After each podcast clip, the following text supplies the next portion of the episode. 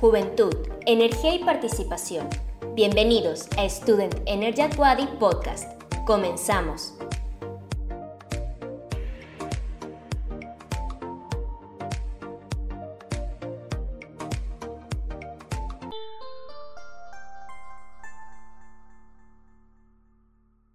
Bienvenidos a un nuevo episodio de Student Energy at Wadi. Mi nombre es Alejandra y en este episodio hablaremos de cómo impactan los proyectos del sector energético a los jóvenes de la península de Yucatán y Chiapas. Para ello me acompañan la señorita Vanessa Oreza, la cual es estudiante de Ingeniería Industrial Logística en la UADI, presidenta de Student Energy y habitante de Campeche, Campeche. Buenos días. De igual manera nos acompaña el joven Mar Sánchez, el cual es estudiante de Ingeniería Química Industrial en la UADI, vicepresidente de Student Energy y habitante de Tuxtla Gutiérrez, Chiapas. Hola, buenos días, un gusto estar aquí. Las personas jóvenes y adolescentes son el grupo de la población que tiene entre 12 y 29 años. Los jóvenes representamos un gran porcentaje de la población en Yucatán. Representan el 25. 28% del total de la población, en Campeche más del 30% y en Chiapas 36.8% de la población. En total, en México somos el 31% de la población total del país, es decir, casi la tercera parte total de habitantes de México. Por ello, nuestras opiniones son igual de importantes que cualquier otro sector de la población. Desde que nacemos, somos testigos de los cambios en nuestras comunidades y pasamos a través de ellos. Los proyectos del sector energético deben ser nuestra prioridad como ciudadanos jóvenes, en especial por la urgencia de tomar acción frente a las amenazas del cambio climático. Para ello, empezamos a hablar sobre ciertas cuestiones. Con ello daremos inicio a las preguntas. La situación energética de cada uno es diferente. ¿Cuál es el contexto de sus comunidades con respecto al acceso de energía y la obtención de la misma? Según datos del INEGI del 2020, el 98% de las viviendas en Campeche cuentan con energía eléctrica. Sin embargo, yo he percibido que es muy frecuente el uso, por ejemplo, del carbón para la cocina. Al menos eh, mi abuelita lo utilizaba y lamentablemente desarrolló un problema de una enfermedad de efisema pulmonar debido a esto. Entonces, siento que aquí tiene mucho que ver también la tradición en cuanto a la, la comida y a pesar de que sí se tiene ese acceso a la energía, pues también está esta parte cultural que igual es muy, muy importante. Y tampoco podemos imponer que, se cambie, que se quiten este tipo de cosas porque es lo que nos forma y nos da una identidad. Pero sí es muy importante cómo estar pendientes de que no se transformen a problemas graves o más bien implementar medidas que protejan a los ciudadanos más que nada. Otra cosa, respecto a la obtención de la energía, pues sabemos que Campeche es un, un estado petrolero y de acuerdo con el Programa Sectorial de Desarrollo Energético del 2016 al 2021, se dice que el 57.7% del PIB nacional en este sector proviene de Campeche.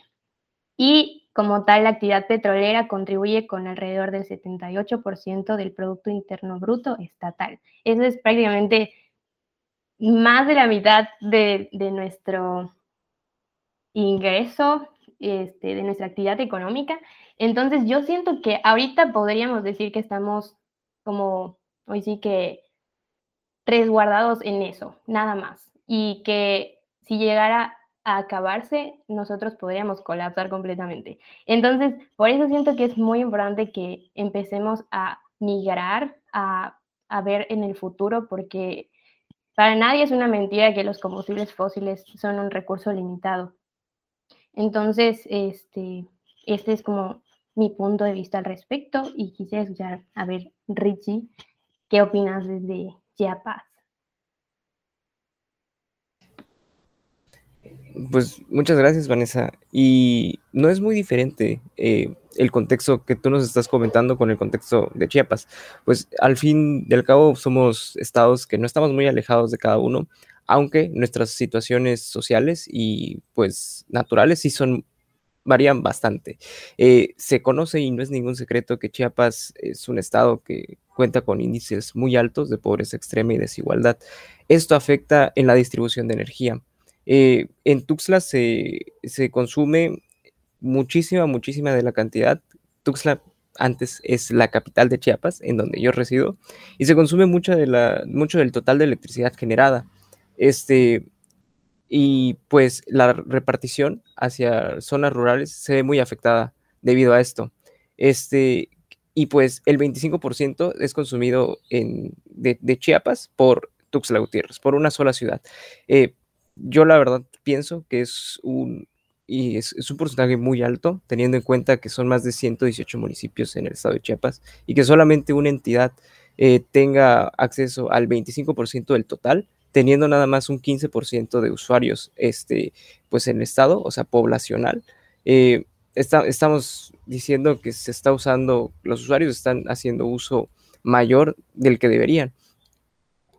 Las condiciones naturales del estado de Chiapas favorecen la, generación de energía a través de plantas hidroeléctricas. Eh, hay plantas eh, muy famosas en el estado de Chiapas que proveen energía a muchos estados de la República Mexicana. Chiapas es exportador eh, y más adelante pues veré, les platicaré un poco más sobre estas, plantas energéticas que tenemos en el estado. Pero pues lo importante de destacar es que somos exportadores y siendo exportadores, eh, como individuo, me doy cuenta que existe este, eh, pues, pues esta, esta, situación irónica. yo como Estado me, tengo demasiado exceso de energía y, se la, y, le, estoy exportando a, muchos otros estados, pero en mis municipios a veces no cuento con esa energía.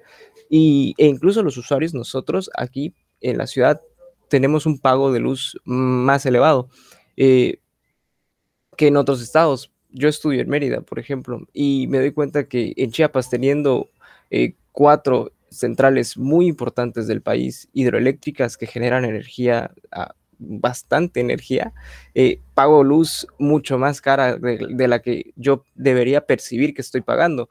Eh, pues no, sé qué tipo de políticas estén manejando ahí, pero siento que como individuo no nos vemos favorecidos eh, en, Chiapas por generar tanta energía.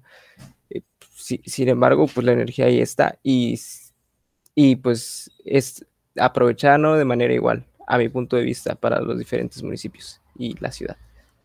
Ok, muchísimas gracias a los dos por sus comentarios. Y sí, como dicen, la verdad es que es, es básicamente un problema porque dependen las dos entidades de pues la situación actual que tenemos sobre la energía. Y esto nos conlleva también a la siguiente pregunta es, ¿que creen que los jóvenes puedan tomar algún tipo de decisión frente a proyectos del sector energético? Es decir, los gobiernos y empresas intentan informar a los jóvenes y conocer su opinión sobre el tema. Ok, empiezo yo. Este, me gustaría mencionar que, que sí se puede. De hecho, hace apenas dos semanas a mí me invitaron a una charla llamada Café Solar, que es una iniciativa de la Cámara de Profesionales en Energía Fotovoltaica.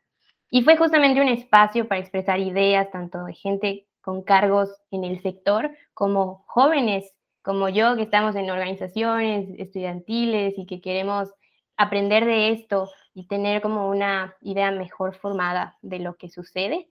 Y justo fue para hablar, expresar como nuestras opiniones, ver cuáles son los puntos débiles que hay, por ejemplo, en el sistema educativo y como tal, frente a proyectos del sector energético, siento que sí se podría, pero depende mucho de que nosotros como jóvenes eh, pues tengamos esa iniciativa más que nada. A veces pensamos que las cosas ya están dadas por sentadas y que no podemos hacer nada, pero siento que pues el cambio empieza con uno mismo y que si nosotros tenemos la voluntad de, andar pendientes de dónde podemos eh, hacer valer nuestra voz, si podemos agruparnos y pues hoy sí que crear nuestra propia voz de manera grande, como este tipo de podcast siento que es como formas hay, pero em, a veces em, nos quedamos como muy, muy conformistas y decimos, nos quejamos, por ejemplo,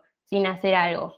Ahora, cuando ya estás como que dentro de este tipo de grupos, te das cuenta que sí, hay oportunidades como estas, donde incluso también habían empresarios y gente de universidades. Entonces, sí hay espacios y siento que, que pues tampoco deberíamos sentirnos mal de que nos discriminan, pero igual, pues depende que iniciemos con nosotros. No sé, igual Ricardo difiere conmigo, yo quisiera escuchar a ver qué tal, qué opina.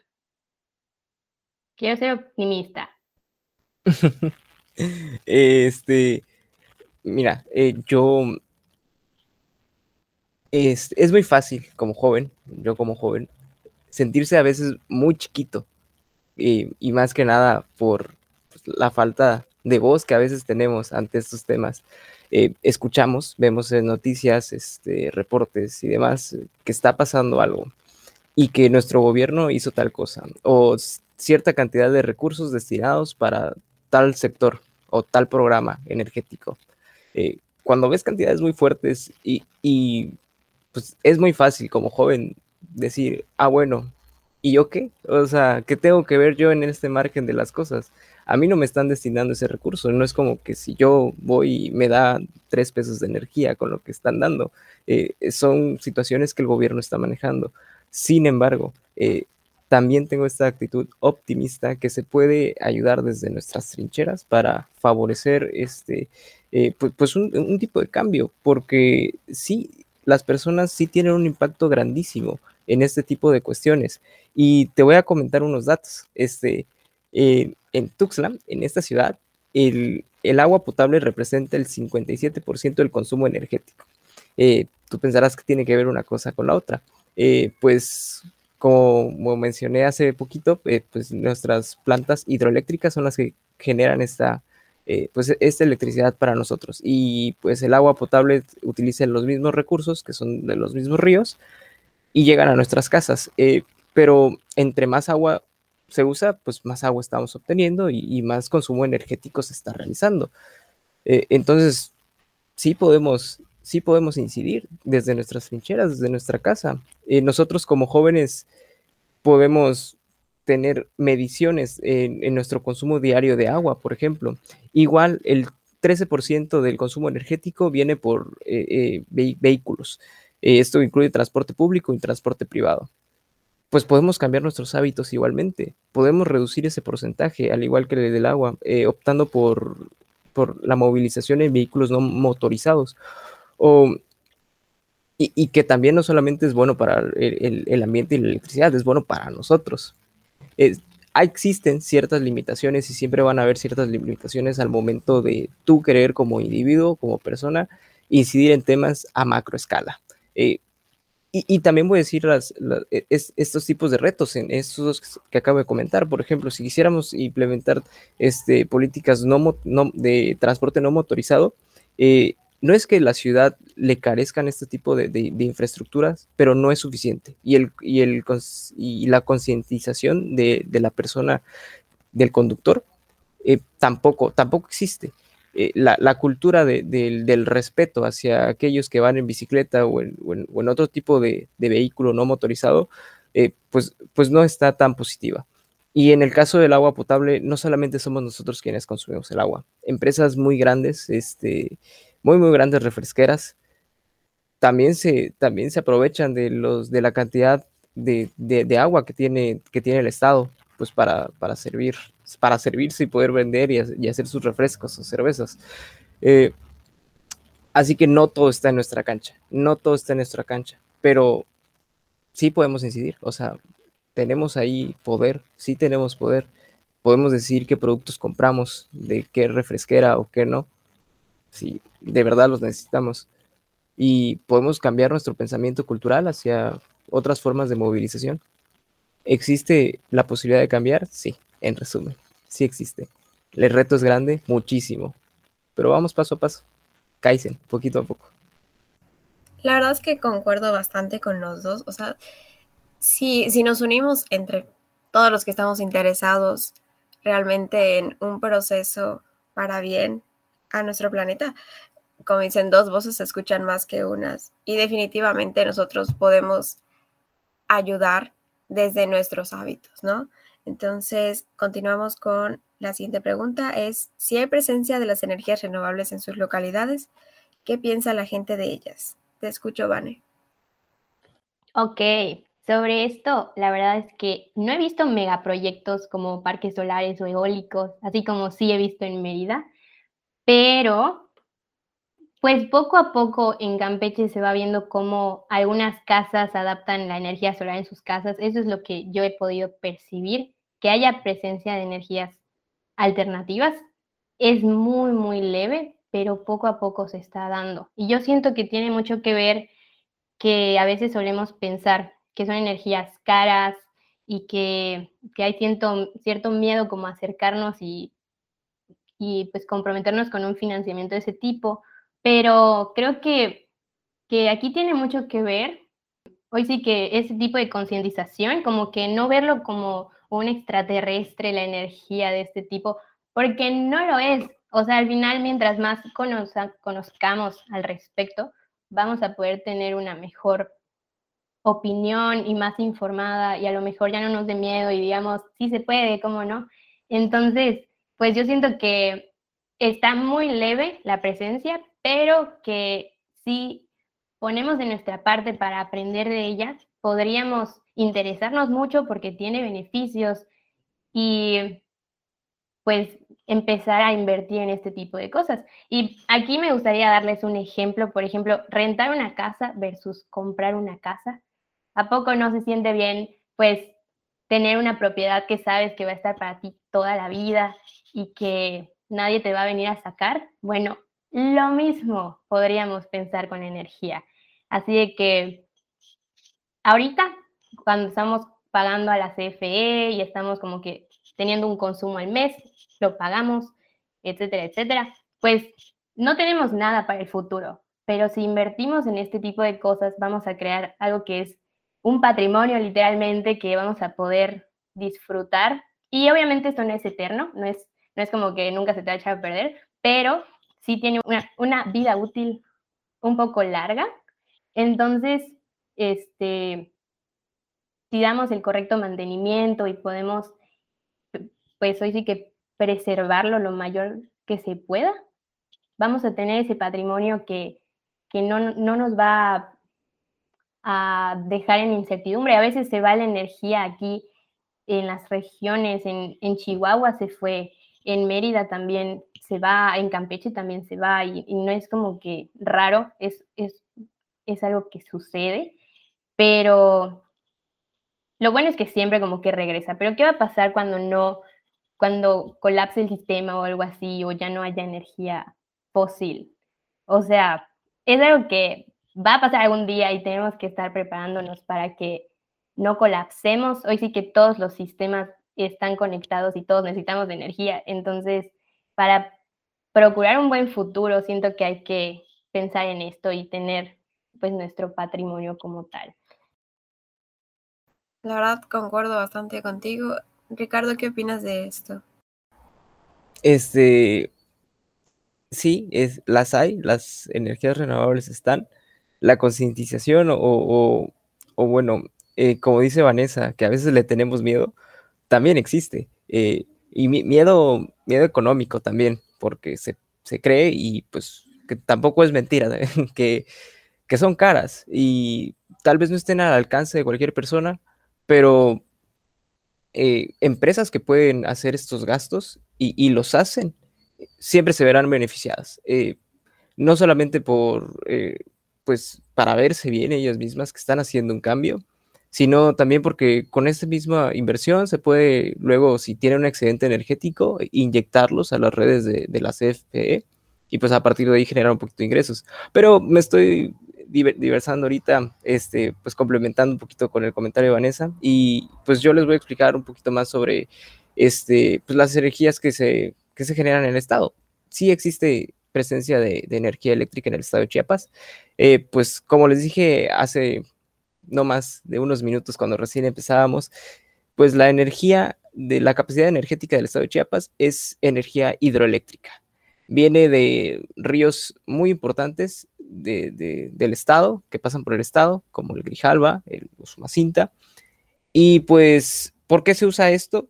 Eh, este tipo de energías, porque pues la, característica natural, o sea, tenemos una amplia gama de recursos naturales, pero el 30% de la vegetación corresponde a vegetación selvática. Este, y pues e, esto favorece muchísimo, más, los cauces de los ríos, a que se genere una electricidad por medio de energía hidroeléctrica.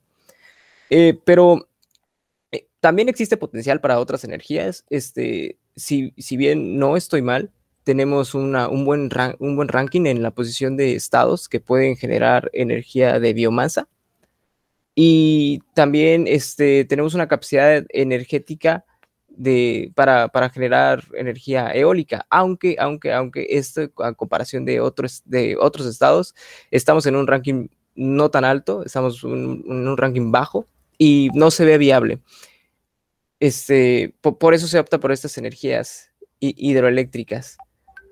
¿Y qué he visto yo en la comunidad que pasa con, las personas a, partir de estas energías? Que, que sí, yo encuentro una aceptación grande. Como dije, este, pasan por ríos importantes de la ciudad. Estos ríos, no de la ciudad, del estado. estos ríos no solo abastecen de energía, sino también este, pues son aprovechados para las actividades este, de, económicas del estado. Y todas las personas saben la importancia de estos y pues eh, no agradecen, pero pues están, pues están presentes, que pues mucho del Estado está gracias ahí, pues, y, no, no se ve mal, o sea, no, no tienen una, una, visión mala de este, de este tipo de energía que se está generando en el Estado. Eh, si bien otras energías no se hace mucho auge, no hay, no hay tanta concientización, y quiero poner un ejemplo aquí de, de, una empresa de cines, una cadena de cines que está muy famosa en México y tienen una, una sucursal en particular que todo arriba está lleno de paneles solares. Eh, y venía comentando eh, con, unos amigos de esto, que, y se me hace impresionante cómo aún teniendo eso, este, no le hagan promoción, o sea, no se, pues se jacten de tener, de tener algo así, porque no sé si lo ven pues no necesario o que a la gente no le importaría, pero pues a mí si, si me dices, este, ven y conocen nuestras salas 100% verdes, eh, pues es un valor agregado. Eh, entonces, pues tal vez no perciben que exista ese valor agregado en el Estado. Eh, por eso no invierten en campañas de marketing. Tal vez hizo el estudio de mercado y dijeron, no hay este, este valor agregado si, si se platica en el Estado. Pero bueno, e-, era nada más un ejemplo. que, quería mencionar, que no, no, no, había esa promoción y se me hizo muy, muy, muy, pues interesante. Eh, en todo caso, eso sería mi aportación conforme al estado de Chiapas. Muchas gracias, Ricardo. Igual aquí en el estado de Yucatán, digo, creo que el más representativo son los parques eólicos, ¿no? El de Progreso, por ejemplo. Y aquí en Mérida se ven bastantes casas y empresas pequeñas con paneles solares. Y realmente yo creo que más que miedo es desinformación la que tenemos, ¿no? Cómo funciona, qué, qué costo tiene, cómo me va a ayudar a largo plazo. Es realmente desinformación lo que tenemos. Y con ello pasamos a la siguiente pregunta. De, ¿Están de acuerdo con las medidas que sus gobiernos han tomado frente a las crisis ambientales? Te escucho, Vane. Ok, aquí yo creo que continuamos con la desinformación y no es algo que me enorgullezca decir que desconozco las medidas que se están tomando frente a la crisis ambiental en Campeche, pero siento que es algo que de por sí no se le da la difusión porque no es algo que se hable comúnmente. Entonces, aquí hay un área de oportunidad tanto para mí como joven interesada y que quiero aprender para investigarlo bien, como para los tomadores de decisiones que se aseguren que esas, esas acciones como que lleguen a los oídos de las personas, porque al final cuando estás en un cargo político, lo que estás haciendo es servir a la población. Entonces, ¿de qué sirve hacer algo si, la, si las personas no se enteran? Yo siento que, que esto mismo nos puede ayudar a motivarnos de que sí se está haciendo algo, si de verdad se está haciendo algo. Y si no se está haciendo algo, siento que debemos de exigir que se haga porque pues es nuestro, nuestro derecho pedir, pedir por nuestra población. En cuanto a, por ejemplo, a nivel nacional, el que se haya invertido en otra refinería es algo bueno para el presente y creo que entiendo la razón por la que lo hayan hecho, pero también siento que deberíamos estar pensando en, en el futuro y en no colapsar, o sea, que, el sistema no colapse, porque, pues como ya vine mencionando muchas veces en esta, en esta intervención, eh, los combustibles fósiles son limitados y no podemos depender de ellos siempre. Además que la contaminación que generan es altísima. Entonces, siento que, pues eso, no, no hay una buena difusión de este tipo de temas y debemos de poner de ambas partes para mejorar. Yo quisiera eh, continuar con ese eje temático que escogiste, la desinformación y pues la no difusión, no comunicación de estos temas, es eh, pues la responsabilidad como ciudadano está de investigar, eh, siempre está, pero vamos, vamos a ser completamente honestos que ante la investigación y encontrar este, la documentación referente a estos temas y, ver archivos de más de 200 hojas en donde te hablan detalladamente de los presupuestos, de, los agentes involucrados, eh, eh, guías, cantidades, eh, pues en, Watts, en, muchas, muchas, muchas, muchas cosas. Este, como, como ciudadano promedio, la verdad abruma, exacto, es un exceso de información. Eh, la información sí está y, y, sí hacen los reportes eh, necesarios, porque lo puedes buscar y lo vas a encontrar, pero lo, que vas a encontrar e, es, es, una cantidad de información que no es, eh, no, te invita como usuario a, informarte. Además que, que, si te dieras a la tarea de, de, de verdad leerlo, este, pues en realidad muchos de los conceptos tendrías que investigarlos en otros lados para entenderlo bien, para entender bien la importancia de lo que se está refiriendo a las cosas. Entonces, yo opino que se necesita implementar programas de comunicación más eficientes, en donde no solamente los, los, los, documentos, los reportes sean de gobiernos para gobiernos, o sea, de, de B, B2B, o sea, de business to business, ¿no? que sea para el consumidor también, que somos nosotros, este, sean modelos que cualquier persona pueda entender, de fácil acceso y de fácil entendimiento. De nada sirve tener reportes muy elaborados si el usuario, si el consumidor no puede saber qué es lo que está leyendo. Si no sabemos nuestra posición y, cómo estamos nosotros actualmente, ¿cómo esperamos que cambiemos nuestros hábitos, que exijamos mayores eh, medidas implementarias para ciertos temas? No podemos exigir algo si lo desconocemos. Y pues, este, sí, sí he visto que existen programas eh, aquí en el estado que, que pues se, se basan un poquito en esto, que es, por ejemplo, el, el, marco del programa de acción ante el cambio climático en el estado de Chiapas, el PACCH, creo que lo dije bien. Y pues es, esto pues, es simplemente un instrumento eh, que articula políticas define acciones para el Estado, eh, participaciones de la sociedad, participaciones de, agentes gubernamentales específicos y pues este cómo se maneja la infraestructura y los recursos naturales. El programa existe, este, se puede buscar, pero repito, lo, que, lo que encontramos es una cantidad de información muy, muy, muy alarmante, es muy, muy grande. Eh, así que me quedo con lo que, con lo que con la idea que planteamos desde el principio, que es este, una comunicación no efectiva. Yo creo que eso, que eso está y hay que, hay que atacarlo realmente. Así es, o sea, realmente, por ejemplo, aquí en Yucatán hubo un caso, por ejemplo, de una granja que era contaminante y realmente el gobierno local no hizo nada. O sea, tuvieron que irse a instancias mayores para poder solucionarlo. Y el eje de los gobiernos, por ejemplo, aquí en Mérida y en Yucatán, es el agua. Digo, por el tipo de suelo que tenemos, es muy fácil de ser contaminada. Y con ello pasamos a la última pregunta, es ¿de qué manera se ven afectados por las decisiones de los gobiernos y las empresas de elegir energías no renovables frente a las alternativas? Te escucho, Vane.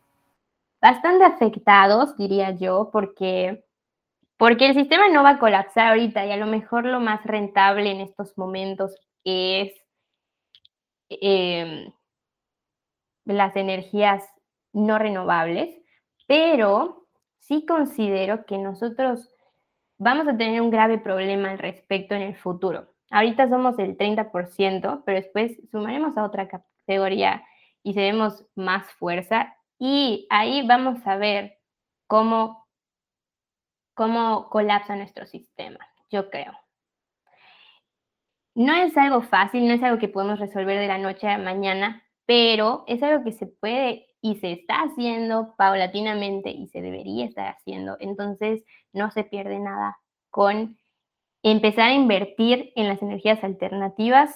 Como mencioné hace rato claramente con el ejemplo de la casa, puede que ahorita tengamos y estemos rentando y rentando y pagando lo que consumimos, pero en el futuro nada nos asegura que eso continúe bien. No sabemos cómo van a estar los precios, cómo va a estar, más que nada la contaminación que esto causa. Ya vieron que estamos amenazados con el cambio climático de manera enorme. Yo recientemente fui a Telchac y una playa que hace cinco años tenía unos, ¿qué le dirías? Unos cuatro, cinco, diez metros de playa. Ahora tiene menos de un metro, tiene como, como, no sé, literal, bajas de las escaleras y ya está el mar. Eso es súper alarmante. Entonces, es algo que de verdad nos afecta. Las decisiones que se toman hoy nos afectan. Hoy y mañana, porque esto es algo que impacta de esta forma en nuestro entorno. Sí, claro. Este, pues lo mencioné hace un rato, eh, cuando recién empezábamos.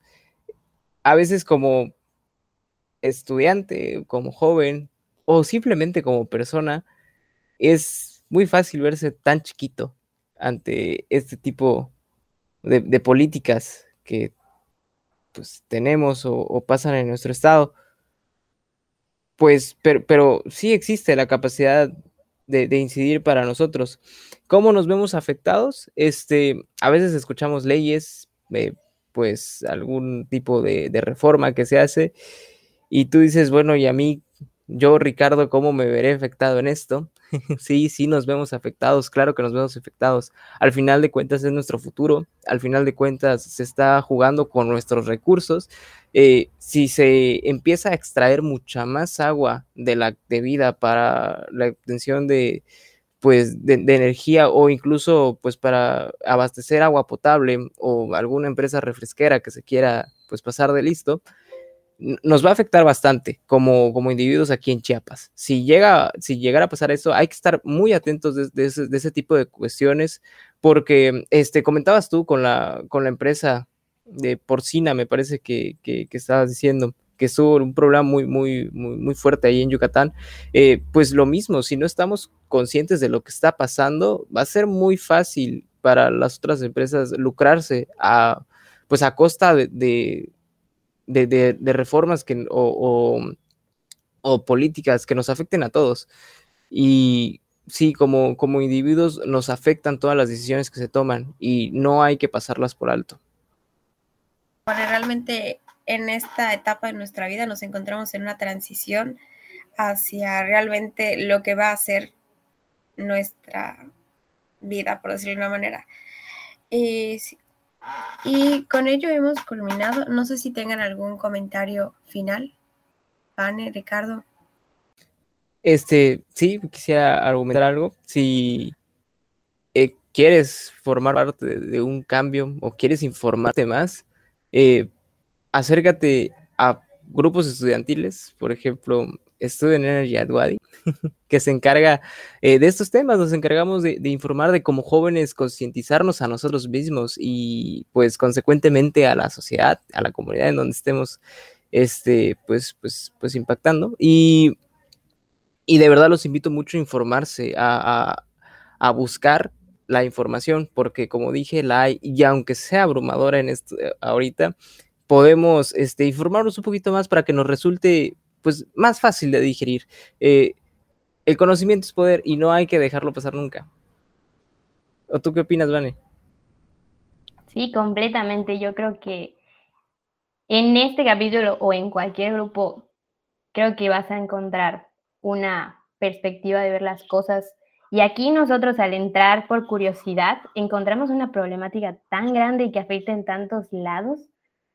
Literalmente, pues hoy sí que hablando un poco desde la perspectiva de lo que estoy estudiando de la logística, puedo decir que un sistema, como es, por ejemplo, la alimentación, tiene algo como base que es pues la energía, porque, por ejemplo, producir este, los alimentos consume agua, consume, consume luz, consume todo. La verdad es que pues todos los mismos alimentos que le dan a, las, a las a los animales para que comen, pues también consumieron agua en su momento y consumieron cosas.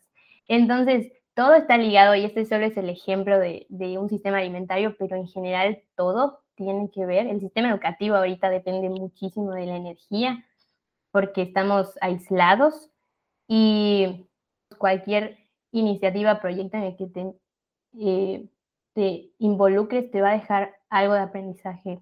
Entonces, creo que es bonito empezar a mirar no solo nuestros problemas del día a día, sino que empecemos a mirar lo que le espera a nuestra generación y empecemos a tomar acción más que nada. Entonces, pues con eso me gustaría dejarlos y, y muchas gracias por este espacio. Me pareció muy, muy bonito estar acá. Muchas gracias a ustedes por participar en este podcast. Recuerden que estamos como Student Energy Aduadi, tanto en Facebook como Instagram. Gracias. El equipo de Student Energy at Wadi agradece tu atención. No olvides escuchar las próximas ediciones.